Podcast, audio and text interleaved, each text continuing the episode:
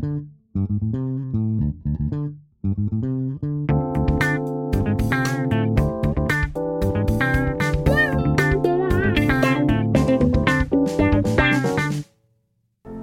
位听众，大家好，欢迎收听艾美讲，我是主持人艾美讲本人。今天我的标题下的是“情何以堪”，这个“情”呢，可以是很多的情。我来跟大家一一的说明，为什么会想要讲这个题目，是因为大家晓得，在过去两年半多以来，疫情对于口译的影响。这个行业是在初期的时候受到很严重的影响，突然之间会都没有了，都取消了，大家就吃龟苓膏，案子都归零，然后喝西北风。基本上呢，虽然现在疫情还没有结束，虽然每一天染疫的人数还是颇高的，一天都有一两万人。但是我们的生活确实已经渐渐的恢复了正常，已经变成共存的状态，好像变成我们生活的一部分。很高兴的是，最近翻译的疫情好像有恢复的状况，很多的口译员终于有机会到现场去，在实体的会议当中，坐在口译箱里面做口译。真的看到口译箱简直都要涕零了，好想念呐！过去我们在家里做，那现在闷了两年多的很多的主办单位，现在终于能够来办实体的会议，大家聚在一起面对面的开会。最近会议场地出租的单位，比方说饭店呐、口译设备的租赁商、公关公司，应该都开始忙起来了。好，呃，好像口译的案子。数量有恢复的状况，那这个是疫情嘛？那这个情何以堪？我要讲的就是说，在我这么多年的口译经验里面，有哪一些事情是可能会影响到口译案子的多寡？那先说哦，这是我个人的经验，跟大家聊聊，也是想让新进的口译人员知道说，其实口译这个工作棒归棒，也是有很多的起伏的。又回到我之前有讲到的，必须要有。更多元的发展，不要把所有的鸡蛋放在一个篮子里，要培养斜杠的职业生涯发展会比较保险。那我们还是从疫情开始，我想新冠疫情应该是我这辈子在工作上面遇到的最长的、最深远的影响吧。以前其实就有案子就做啊，都还没有太多的担心。但是疫情因为真的太久了，而且是一下子就来了，然后会就没有了。二零零三年的时候，SARS 那段期间，台湾是在二零零三年三月十四号发现第一个 SARS 的案例。那后来有和平医院的封院等事情。大概半年的时间内，也是一下咻，口译的案子就都没了，因为外国人不敢来台湾开会啊。台湾有大家不是很熟悉的这个 SARS 疫情，那个时候其实就是口译受到影响很深的第一次经验。不过那个时候哦，我还在大学里面全职的教书，所以我受的影响没有这么痛苦。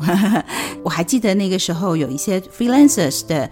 同事们就说：“哎呦，你们这些在学校有教职的最好了，进可攻，退可守。外面就算没有会，你至少每个月还有个几万块的收入进到账户里面。Freelancer 就一下子之间，可能原本收入还不错，归零之后呢，就要去调整，要吃老本呐，把存款拿出来用啊。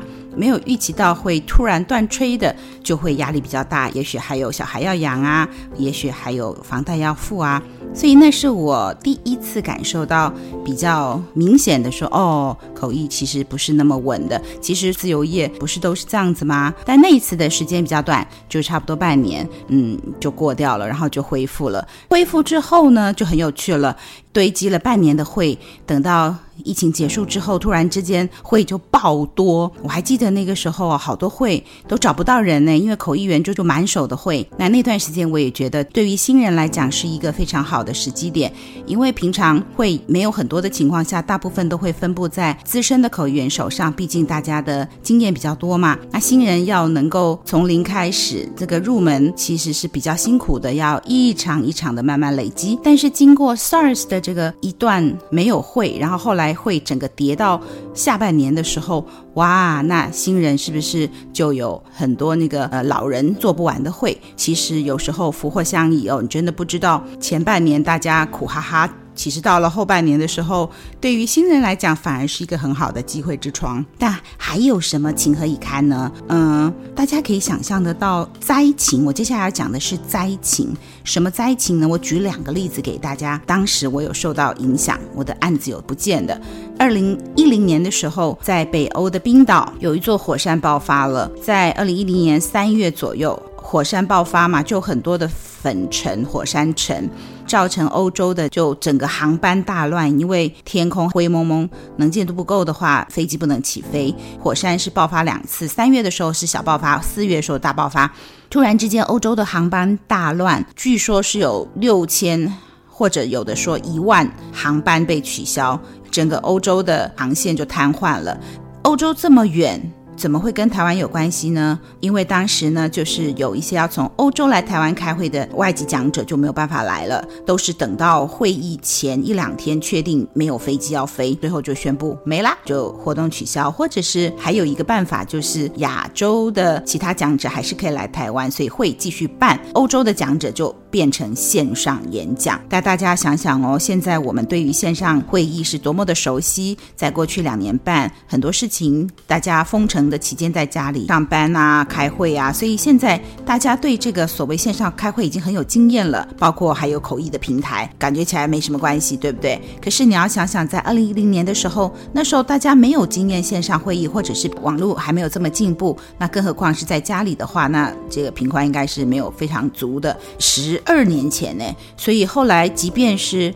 欧洲的讲者继续参与这个会议，可是因为在家里啊、其实是非常恐怖的，因为要么就是声音一直传不过来，断断续续的；要么就是画面模模糊糊的。即便稳定的传输，但是也是稀里糊涂的，听都听不清楚。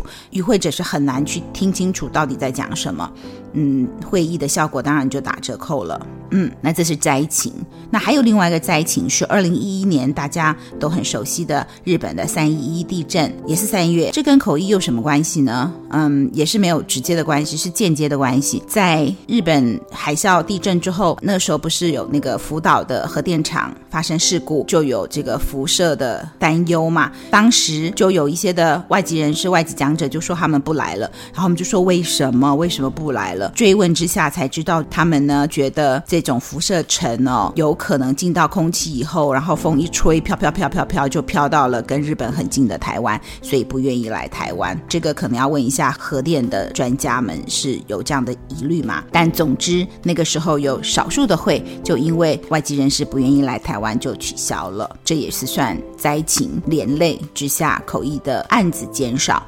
不过呢，冰岛的火山爆发跟福岛核灾这两件事情都是个案，就是少数的比较谨慎、比较小心的讲者，不是像疫情这样是普遍的，外国人不敢来台湾，或者是大家不能出门，不像疫情是全面性、普遍性的。但是我还是把它跟大家分享，有很多事情都可以影响到会议的取消。好，那说实在的，为什么我今天会讲到这个题目呢？其实也是灵感来自于我的同事，我们同事们在说哦，疫情快要结束了，春天又来了。我们就像冬眠过后的熊要出来觅食了，要出来活动了。我那种感觉就好像是春天到来了。人家说春雷一声，惊蛰地上的虫虫就会醒来，然后要从土里面。钻出来。我心里头就觉得最近有一点这样的气象。虽然现在是秋天，不是春天，可是真的动起来了耶，好像大家的春天都来了。可是呢，大家晓得，自从八月初的时候，美国的众议院议长佩洛西来台湾短暂停留之后，后来中国在台湾的四周。举办军演，那这怎么又跟口译有关系呢？这个我们就叫它叫做战情。有同事分享说，真的有外国人因为怕台湾会打仗，各国的新闻版图上面你会看到台湾被包起来，好像很可怕，会有危险。我们自己在台湾好像所谓的马照跑，舞照跳，就是我们的生活并没有受到很大的影响，心里头也许会担心。By the way，呃，那几天很紧张的时候嘛，有一些外媒他们要采访台湾的消息，所以就把。记者从其他邻近的国家调来台湾，然后他们就很惊讶的发现说，嗯，台湾人好像也没有很恐慌，也没有躲起来。我记得赵少康先生也写了一篇文章，就说他去百货公司吃饭的时候还是一样满满满的，然后大家还是很快乐的在讨论各种事情，就是没有讨论演习的事情。就我们的日子好像还是照样的过。但是呢，我要讲的是这个，就是后来啊，就有一个外媒他就说，有哦有哦，台湾人都有在那个囤积粮食哦，你看到各大超。超商啊，或者是 supermarket 超级市场，就有那种满地的这个饼干啊、泡面啊、啊水果啊，看到民众就这样一车一车的搬走啊。好，有有有有在囤积粮食，有在为战争准备。结果嘞，不是啦，是因为现在是农历七月，我们在普渡啦，普渡真的非常的澎湃哦。大家有没有参加过普渡？不是为了战争在囤粮，而是为了要祭祀好兄弟。从不知情的外人看起来的话，就以为我们在囤粮。好，anyway 啊，不要打仗，好不好？这个战情，好，我们姑且牵强的叫战情或军情嘛，军事情况、军事情报，哈。Anyway，因为大家担心台湾会会打仗，不敢来了，那有一些会议就取消了，或者是呃需要口译的活动就取消了。希望这也是少数的个案，好不好？所以有疫情、有灾情、有军情或战情。还有什么呢？哦，还有一个，最后一个就是选情哈，选情也有关系哦。嗯，其实应该讲是选举，选举，然后看看那个选情的紧张的态势，会影响到我们口译的机会。怎么说呢？嗯，就是我们每四年选一次总统嘛，对不对？如果大家对这个候选人就是谁会当选，或是比如说五五波啊，就觉得嗯，到底谁会当选不是那么清楚的时候，有一些活动就会暂停，然后延后。为什么？因为要来台湾谈事情的外商外国人，他们会觉得说，哦，这个离大选只剩下三个月、六个月，如果政党轮替、改朝换代的话，有可能现在谈的事情，到时候啊、新上任的人也许有不同的看法，有不同的政策，所以就很多事情就先缓缓吧。所以在选前口译的案子也有可能会取消。所以选举，特别我讲到大家对选情的对选情的预测，如果他越是觉得有可能会政党轮替或者是改朝换代的话，他就越是觉得等选举结果揭晓以后再来决定下一步怎么做。那这个比较是跟政府有关的，就是要去跟政府谈合作啊，跟政府谈案子的啦，比较会有这样的一个态度。总的来讲呢，就是好多事情都会影响到口译，所以要做口译的人，你心脏真的要大颗一点，要坚强一点。在整个的我几十年的这个口译的生涯当中，大部分就是小上下起伏都是小小的波动啦，倒也没有什么太吓人的。那这些小的波动也没有让我离开口译圈啊，因为我就是情有独钟，就是喜欢做口译。对于新人来讲，你会不会觉得听了我这一集以后就很害怕，然后就觉得呃，口译可以做吗？我告诉你啦，各行各业哪有一个是永保安康的？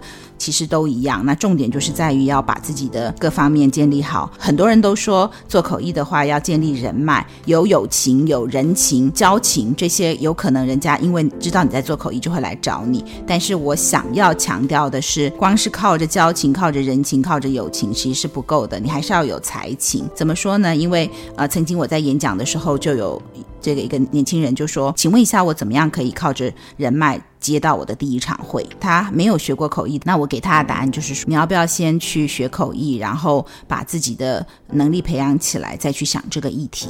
因为如果你现在只是想怎么样可以靠着人情拿到第一场会，很可能会做得不好。会请口译大部分都是蛮重要的活动啦，没有实力的情况下，很可能把。”活动的口译这一块做坏了，这不是好事情。就算有人脉，人家找你第一次，你没有好好的把人家会做好，也不会有第二、第三、第四次啊。就好像做直销或者是做保险，你要有专业的知识，有很好的产品的话，你第一次人家跟你高官是因为交情，是因为亲戚朋友的关系。可是会不会变成你的回头客，再继续回购的话，就要看。产品本身是不是够好？这个保险业务人员他对于财经啊、保险的知识是不是够强大？之后人家再回来找你询问保险的事情，要不然只有一次也是不够的。那今天就讲到这边，短短的跟大家聊一下，谢谢各位的收听，我们下次空中再见，欢迎各位继续做我的一家人，翻译的译，希望大家都不要为情所苦，不管是我以上说的哪一种情，拜拜。